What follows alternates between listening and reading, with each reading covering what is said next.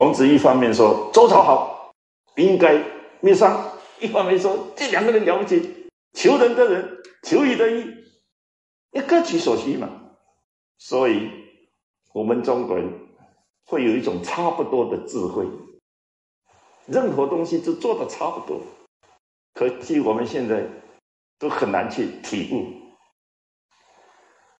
那么多人顺我的、拥护我的，我照顾他；少数的确有意见的，你跑到山里面去，你移民到国外去，我不反对。你看现在我们是不是这样做？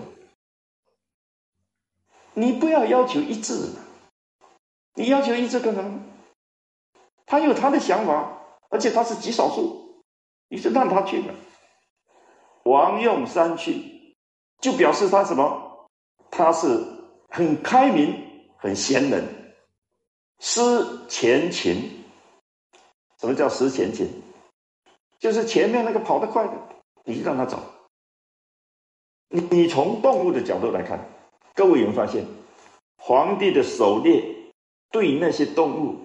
是帮助他们优化的一个过程。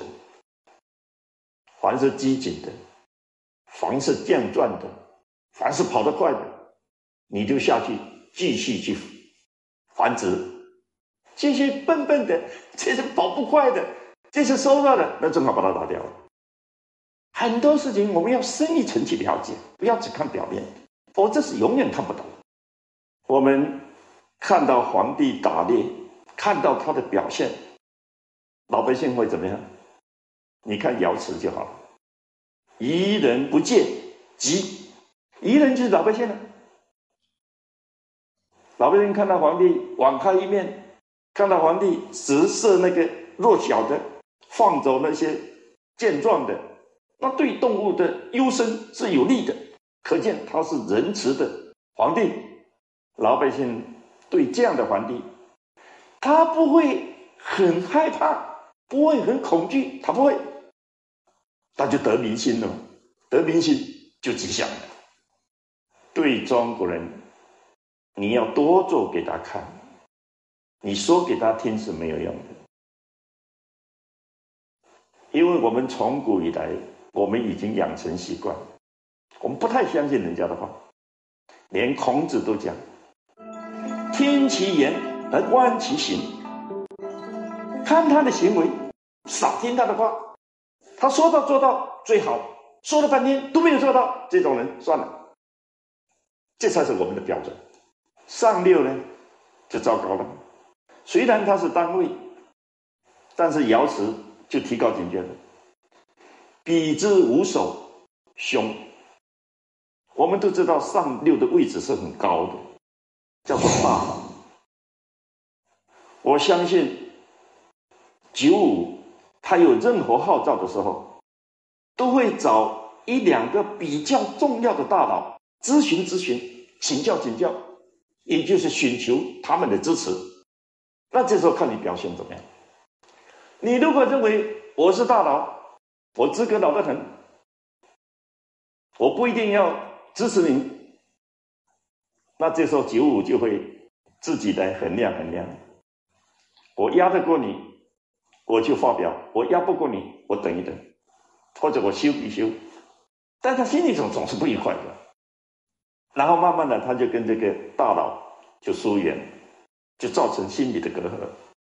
再说底下人一看，这个老大跟大佬很接近，为什么他们会貌合神离，会好像不一致？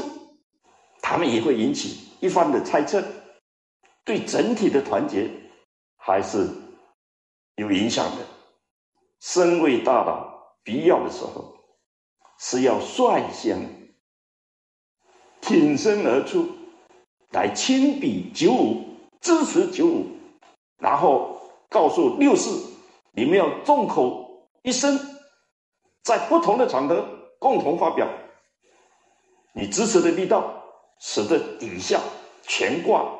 都会很快的响应，否则的话，就叫做彼之无首，那是有凶祸的。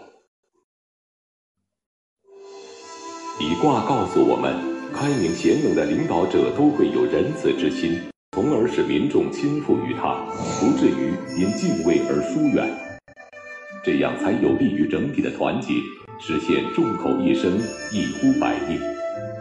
然而，与比卦互为宗卦的时卦，也有着聚合众人、团结一致的内涵。那么，它们之间又有哪些不同之处呢？